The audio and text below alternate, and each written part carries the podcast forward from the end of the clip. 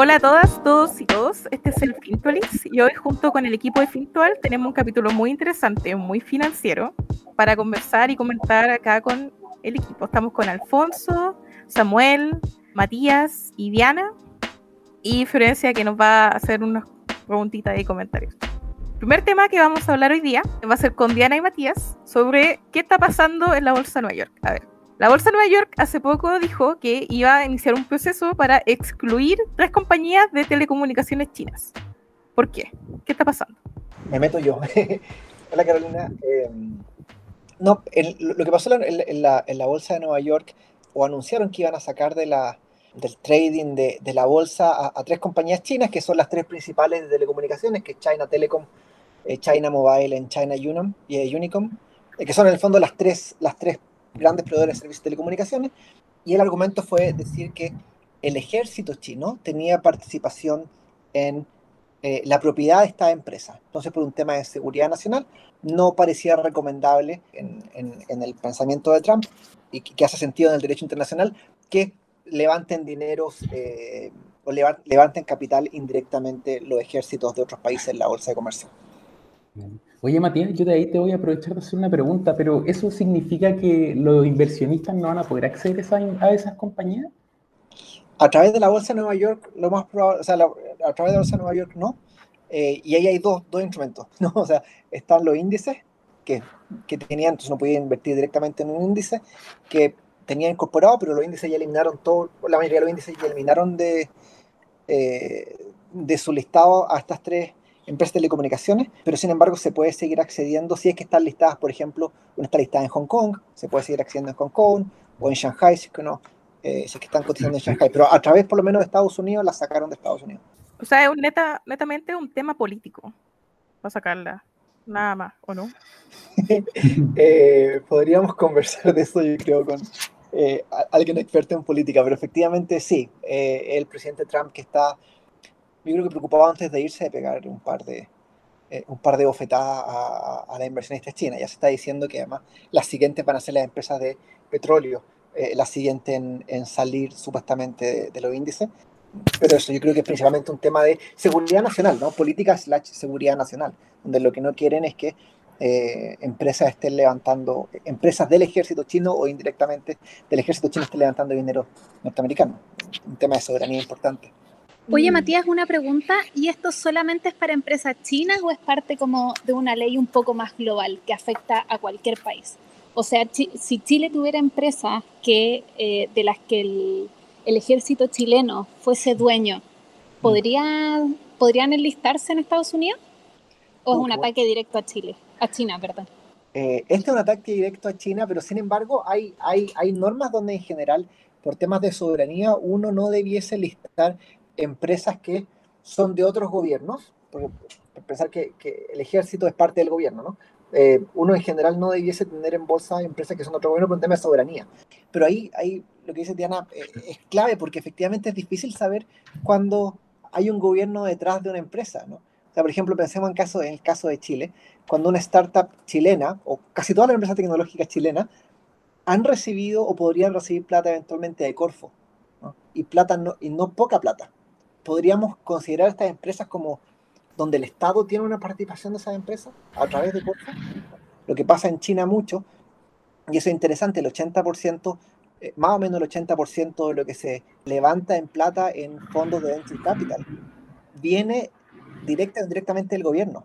Entonces, de alguna forma, todas las empresas han sido, todas las empresas que han levantado plata en venture capital han recibido plata indirectamente del gobierno. Entonces, e, e, es, un poco complicado eso la interpretación, en la interpretación de, la norma. Ahora lo que hicieron en Estados Unidos es básicamente los estados resultados de los últimos tres años eh, y si hay repartición de dividendo a una institución pública, eh, la entenderán como empresas estatales, pero efectivamente eh, hay una línea más, bastante gris, ¿no? De cuando efectivamente una empresa tiene o ha sido financiada por un gobierno.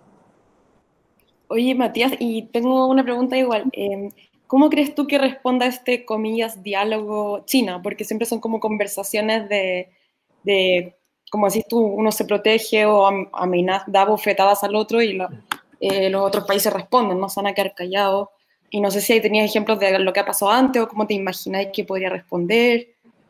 Oh, los chinos son bien rápidos en responder, no, no, no, no, esperan mucho, son bastante inmediatos eh, en su respuesta. No sé particularmente qué es lo que harían, eh, qué es lo que podrían hacer, pero hay muchas empresas de Estados Unidos en, en China que perfectamente pueden ir y cerrarse. Por, por, argumentos tan débiles como los de Estados Unidos. Ahora, si vemos de nuevo derecho internacional, está lo que se llama el principio de reciprocidad, ¿no? Significa que yo puedo hacer con un país, o debiese poder hacer con un país lo mismo que él hace conmigo. En China hay un listado de empresas o de sectores prohibidos para eh, prohibidos, restringidos y promovidos para extranjeros dentro de China. ¿no? Listado donde dice las empresas extranjeras no pueden meterse en esta área, eh, los que están prohibidos, los que están restringidos pueden meterse en la medida en que tengan un socio chino. Y en los promovidos en que pueden meterse si tienen algún tipo de beneficio tributario, lo que sea. Alguien de Estados Unidos o alguien de extranjero no puede invertir en telecomunicaciones en China. ¿no? Entonces, ah, claro. Por, eso no hay WhatsApp, por eso hay WeChat, algo así. WeChat, por ejemplo, es una plataforma de, de, de, comunicación, super app hoy día, eh, pero efectivamente hay ciertas áreas donde no hay reciprocidad. O sea, yo no puedo invertir libremente en China como sí puede invertir los chinos libremente en Estados Unidos, al menos en cierta área. Entonces, desde el punto de vista de reciprocidad es bastante, eh, podría ser una buena respuesta jurídica por lo menos, pero no obstante, como dices tú, Florencia, lo más probable es que los chinos eh, contraataquen de alguna forma. Vamos a ver, nos vamos a enterar como rápidamente cómo van a contraatacar, no, no, no se va a dejar esperar mucho. Pero acá tenemos igual a, Samuel, que, que es nuestro abogado que por fin tenemos abogados. en los anteriores capítulos como que siempre nos faltó un abogado para comentar cosas y ahora de todo tenemos por fin. No sé qué opinas sobre esto, sobre derecho internacional. O sea, en realidad lo que, lo, que, lo que, me llama la atención es la fragilidad, porque si estos procesos de enlistarse en una bolsa son procesos que son carísimos.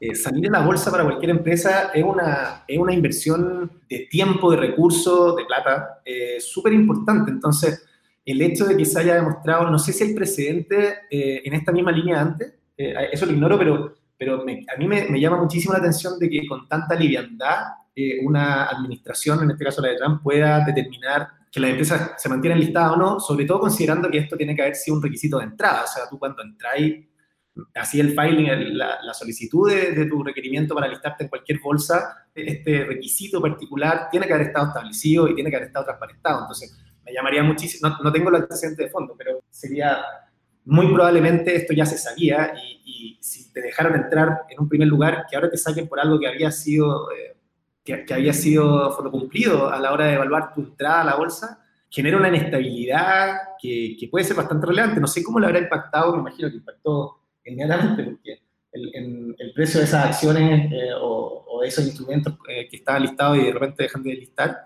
y la otra duda que me queda también es cuánto, si esto es un demor, es un proceso que me imagino que no se implementa de inmediato, que, hay como un proceso de listamiento que, que, en el fondo, que le permita a la empresa adaptarse según, según el impacto que esto le va a significar.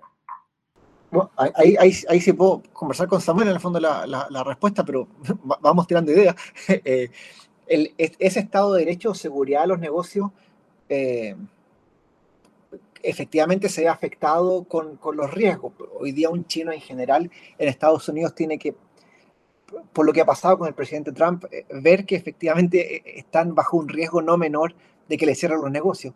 Y lo mismo viceversa, ¿no? Esa seguridad jurídica que desaparece, desaparece bastante cuando estamos hablando de política, ¿no? Eh, porque son básicamente a quién uno le puede pegar más fácilmente sin irse a guerra. Puede pegar básicamente a las empresas que vienen de tu país eh, por alguna forma. Eh, y es lo que pasa aquí, y es lo que pasa en, cuando, cuando el Servicio de Impuesto Interno se enoja con alguien, va y, busca hasta que encuentra algo, ¿no? aunque no necesariamente algo tan, algo tan evidente. y creo que en relaciones internacionales, las relaciones con China, con Canadá, con, con Estados Unidos, con Australia, particularmente han, han mostrado una estabilidad y una falta de eh, seguridad jurídica que las empresas tienen que internalizar como costo. Al final eh, es un riesgo, ¿no? No, y es un tema que, que, puede llegar como a asustar a las personas como general, pero algunas veces no, no nos afecta directamente, pero sí afecta a otras personas más involucradas y que más bien algunas veces las noticias como que asustan más que informan. Y eso quería agradecer a Matías. Muchas gracias por participar en esta sección. Y hablando de como de cosas que asustan, hace como un mes, eh, me acuerdo que estaba como entrando a mi cuenta de Google y no ocurrió nada.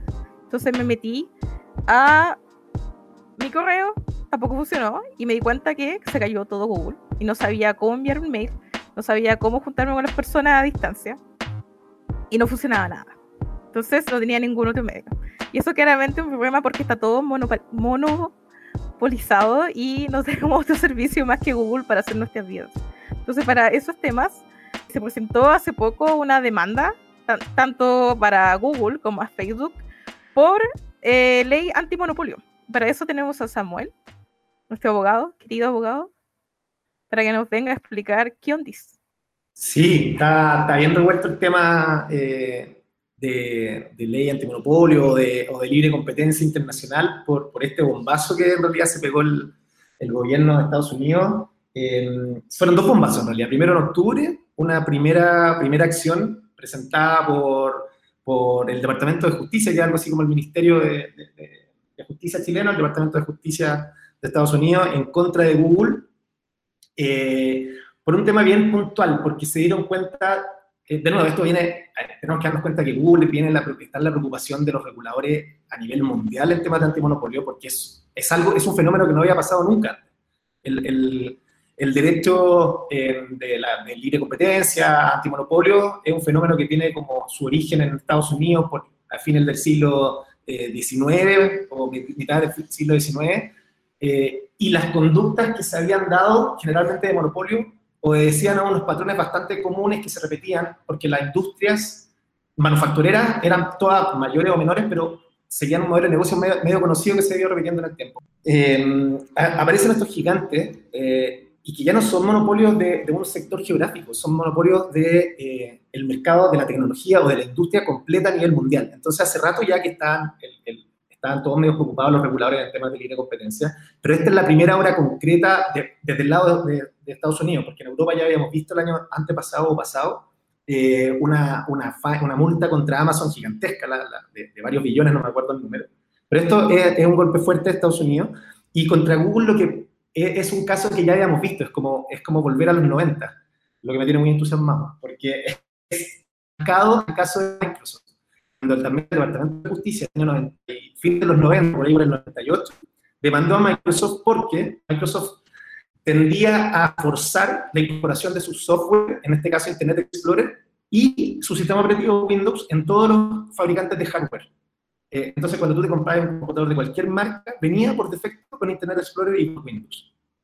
En ese momento, entonces, y lo de Google se parece mucho, porque lo que están buscando ahora, o lo que están acusando a Google, es a través de distintos acuerdos, eh, forzar que Google sea el buscador predeterminado de todos los navegadores de los distintos dispositivos móviles, por ejemplo. Por ejemplo, con Apple, el Safari usa como motor Google, después Firefox lo mismo, em, y Chrome, bueno, evidentemente también. Entonces, por ahí eh, encontraron este símil con el caso de Microsoft y lo que están haciendo el Departamento de Justicia es repetir el caso. Con respecto a Facebook, eso fue en octubre y después en diciembre, o sea, los pocos meses, la FTC, la, em, Federal Trade Commission, que es algo así como una, ante una Fiscalía Nacional Económica chilena y un CERNAC, presentó una acción apoyada por, que después fue apoyada por los, fiscales estatales de cuarenta y tantos estados en Estados Unidos contra Facebook. Y esta sí que es ambiciosa, porque esta lo que busca es, están acusando a Facebook de intentar monopolizar las redes sociales y, la industria de la publicidad y búsquedas en Internet, que es algo bastante evidente que, en fondo, que la misión de esa empresa sea maximizar eh, el, uso de usuarios y tener el, mayor, la mayor presencia en, ese tema. Pero lo, interesante, lo que hace es, separar la compañía, es separar, Facebook en tres y hacer que se anule la compra WhatsApp, la compra de Instagram, ¿ya? Lo divertido es que la compra de WhatsApp y la compra de Instagram, WhatsApp el 2012 Instagram, el, perdón, el Instagram el 2012 y WhatsApp el 2014, fueron aprobadas por esta misma comisión, por la FTC. Entonces está pidiendo que se anule y se reverse la decisión que ellos mismos aprobaron.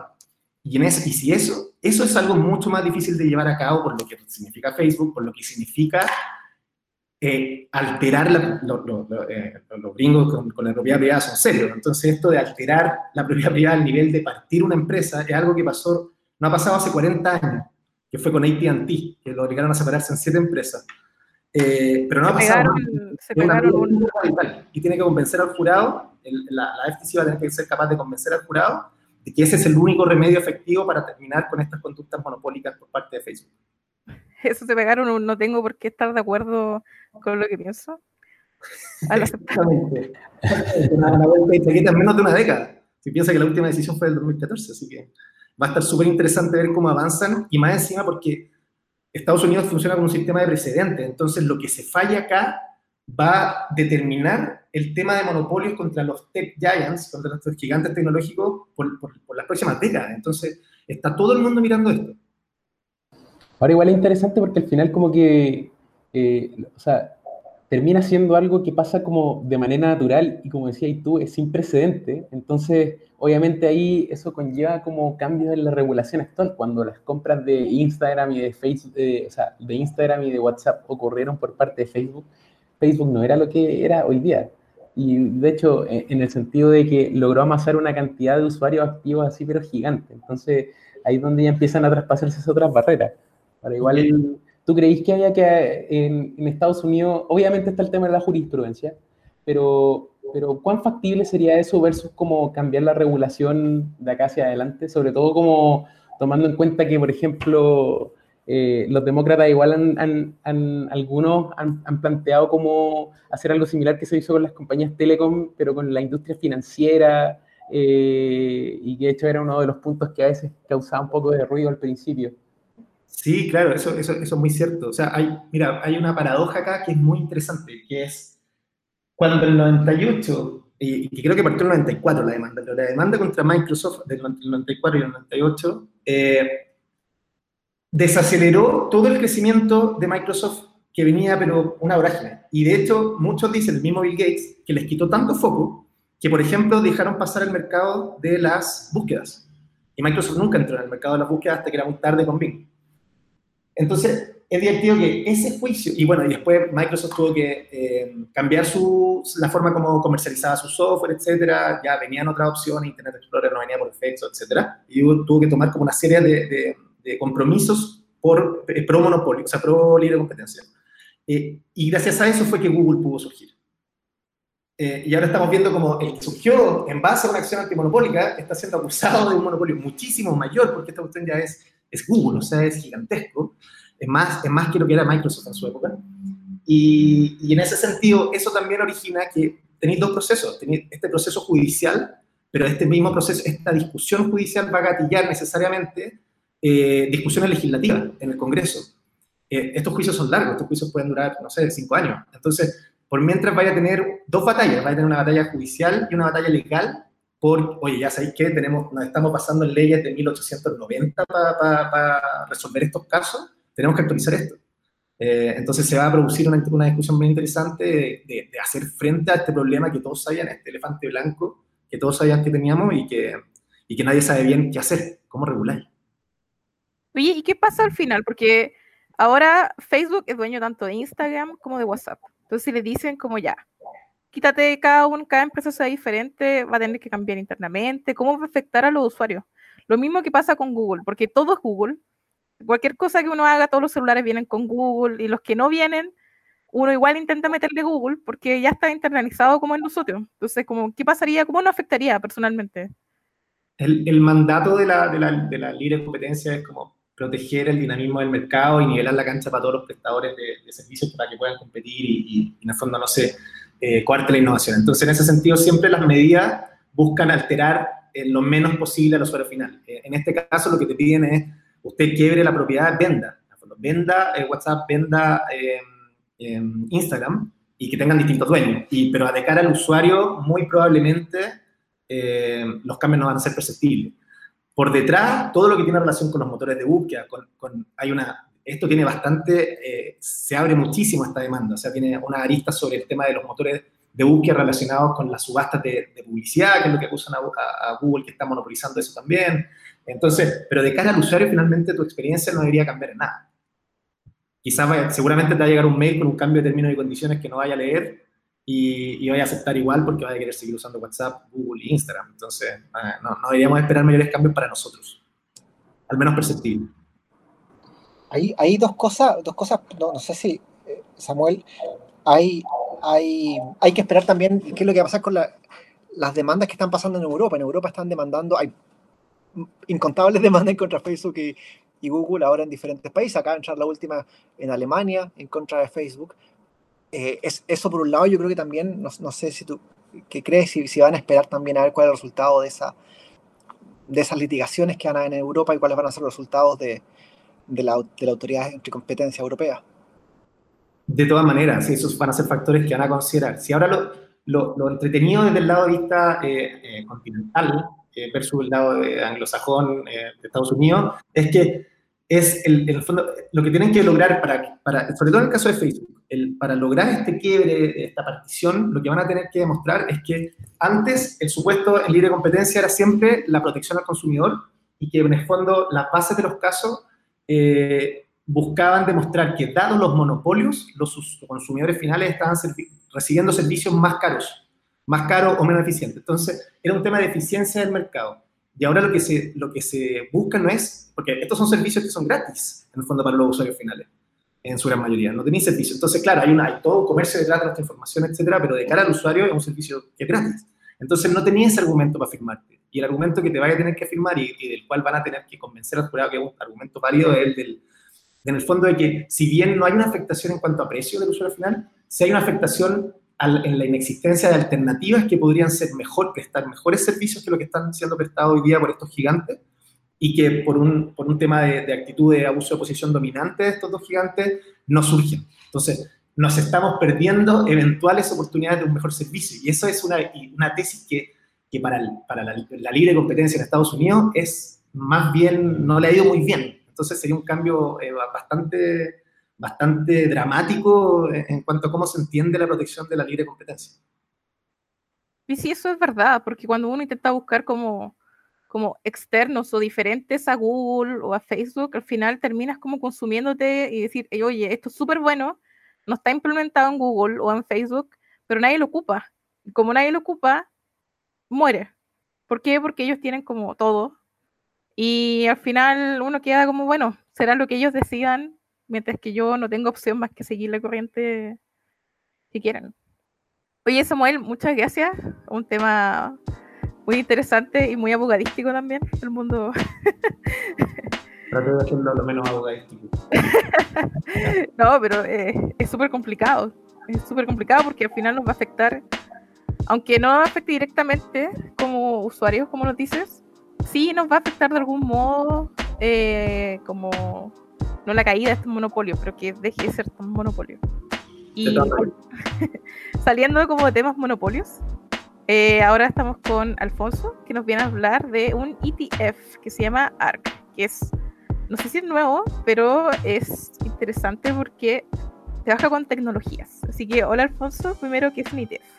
Hola, hola. Oye, muchas gracias. Primero que todo, es como primera vez que estoy haciendo un podcast, así que eh, bacán eh, estar como discutiendo cosas tan interesantes, sobre todo también con las personas que hemos estado oyendo esto. Eh, a ver, primero, Caro, para partir, como, ¿qué es lo que es un ETF? En general, un ETF es, es un instrumento que está listado en una bolsa y es como un fondo.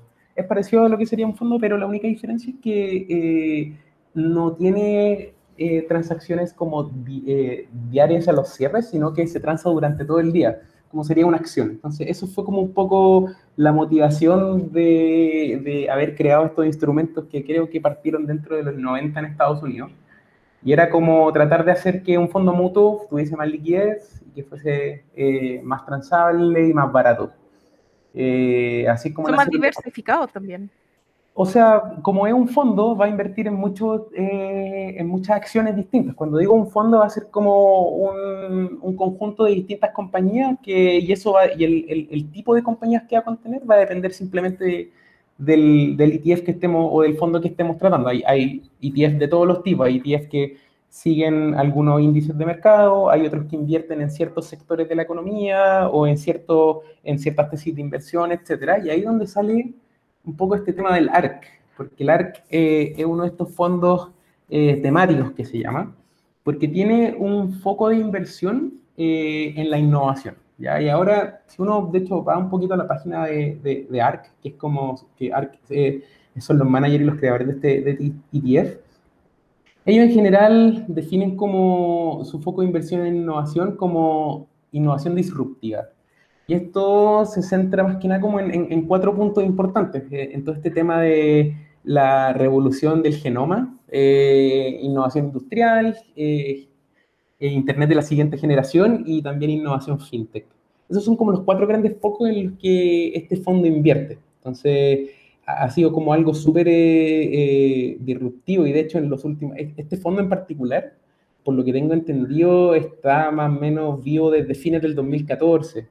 Entonces, desde esa época hasta ahora ha, crecido más de eh, seis veces, algo así, más o menos, en precio. O sea, ha tenido un retorno más o menos de como el 600% desde que partió.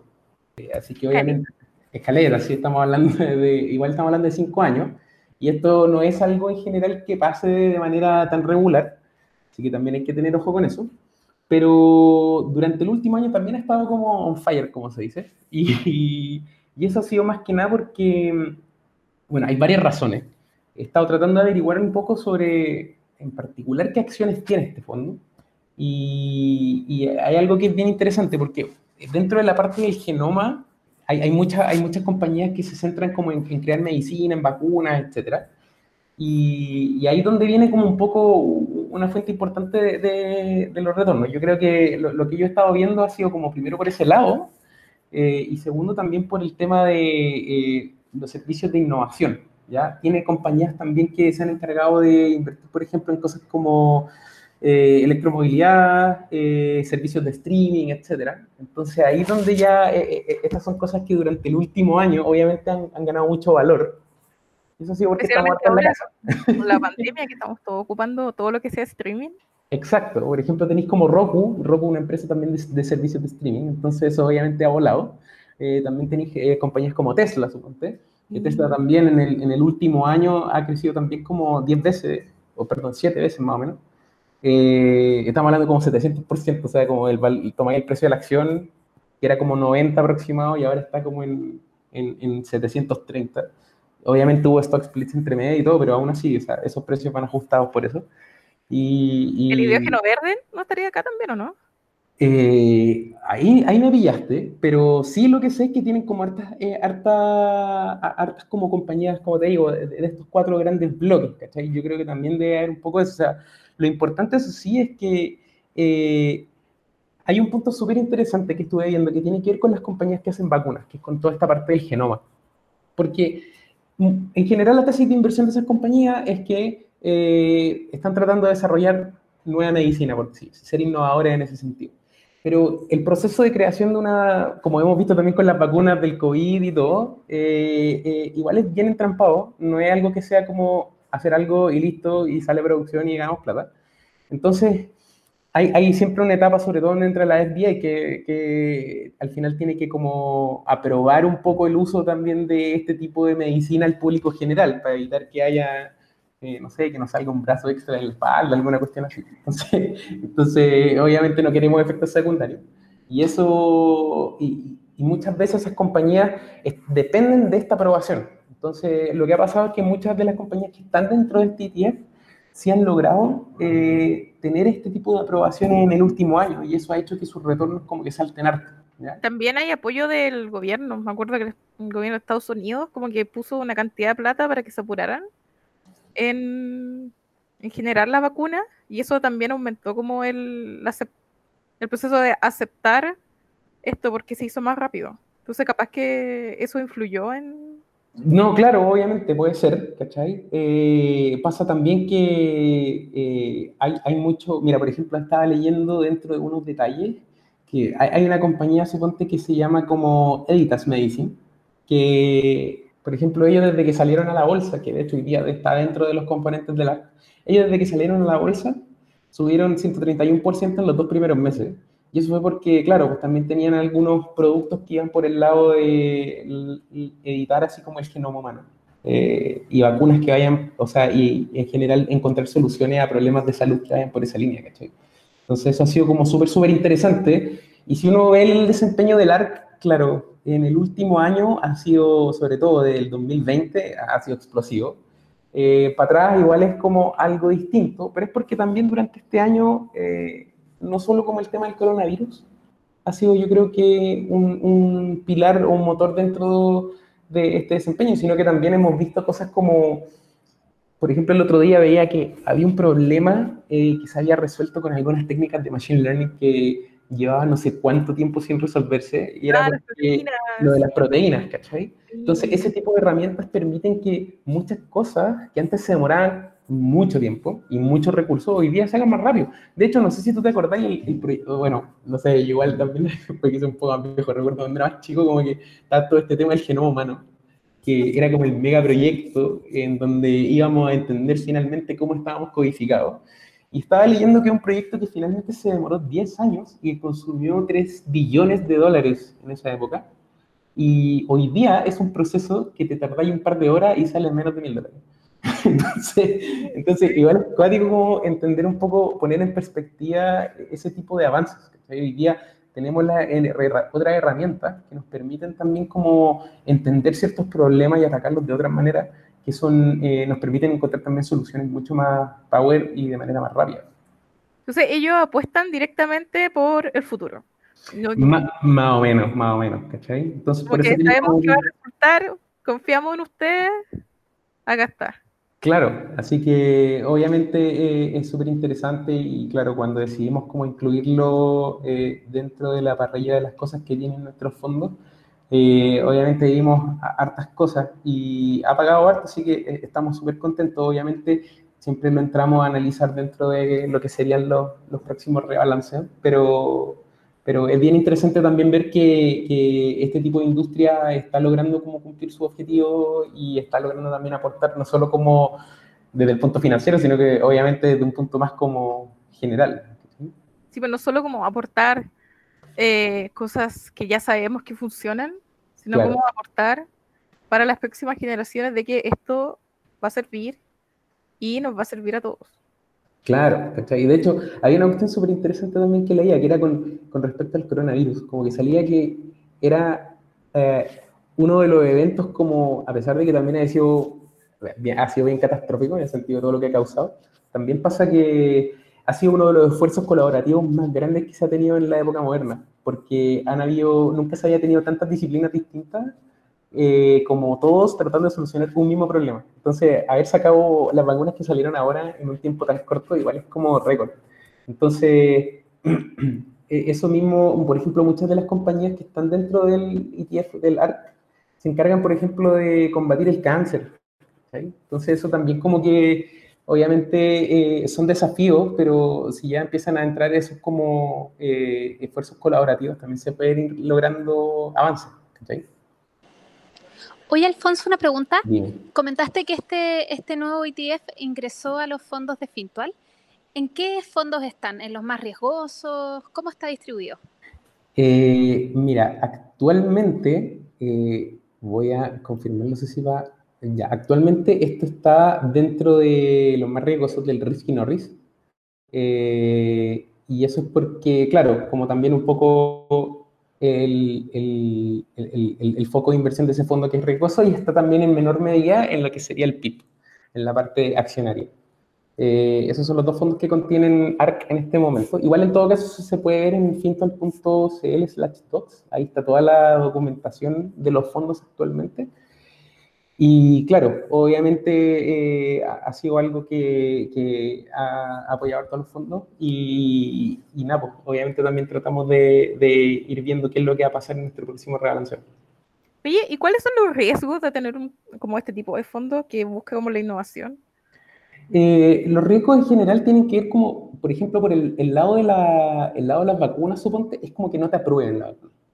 ¿sí? Como, como si empieza a pasar que eh, si tú, por ejemplo, seguís como el precio en general de, la- de ese tipo de compañías que generan nuevas, nueva medicina, por decirlo así, o, o como que son, innovan en ese sentido, obviamente cuando ya empiezan a avanzar dentro de la etapa, que era, por ejemplo, lo que pasaba con, con las compañías que estaban desarrollando la, la vacuna del coronavirus. En general, los precios de esas compañías empezaban a subir harto cuando iban saliendo noticias sobre, oye, la, la, no sé, la vacuna de Moderna pasó a la fase 2 o salió de los trials iniciales. Entonces, eso empieza a hacer que los inversionistas empiecen como a, a, tratar de incorporar un poco o adelantarse al hecho de que, oye, esta cuestión puede que funcione, entonces ya sería eh, eh, súper bueno poder invertir en eso. Eh, pero claro, si es que por alguna razón en alguna etapa hay algún fallo o tiene que devolverse a una etapa anterior o cuando buscan la, la, aprobación del regulador no les sale, eso sí pueden ser riesgos dentro de ese contexto. lo otro ya empieza a ser, por ejemplo, en compañías como, claro, de streaming o de tecnologías, que, que la cantidad de usuarios eh, no, no, se llegue al, target, eh, o por ejemplo, no sé, dentro de ARC también hay, está Nintendo, supongamos. Claro, si las ventas de Nintendo empiezan a, a, caer por alguna razón o no se logra como llegar a los estimados que se habían planteado, eso también empieza a ser un riesgo. En el caso de Tesla, hace poco reportó, por ejemplo, eh, la cantidad de órdenes que tenía de los, de los modelos que produce y que eran, el, estimado era 500.000 y que eran un poquito debajo de eso, pero igual, pero igual obviamente muy cerca, entonces eso también fue muy bien recibido. Entonces, esas cosas son de repente los factores de riesgo, que son más como inherentes a, a las compañías del fondo. Buena, oye, es que súper interesante, jamás pensé que como que Nintendo podría estar metido acá. eh, y quería agradecer a todos del equipo por estar aquí y compartir el día en este capítulo del Fintolis, del podcast. Así que muchas gracias por escucharnos y nos vemos la próxima semana. Chao. Muchas gracias. Chao, chao. Chao, gracias. Chao, chao.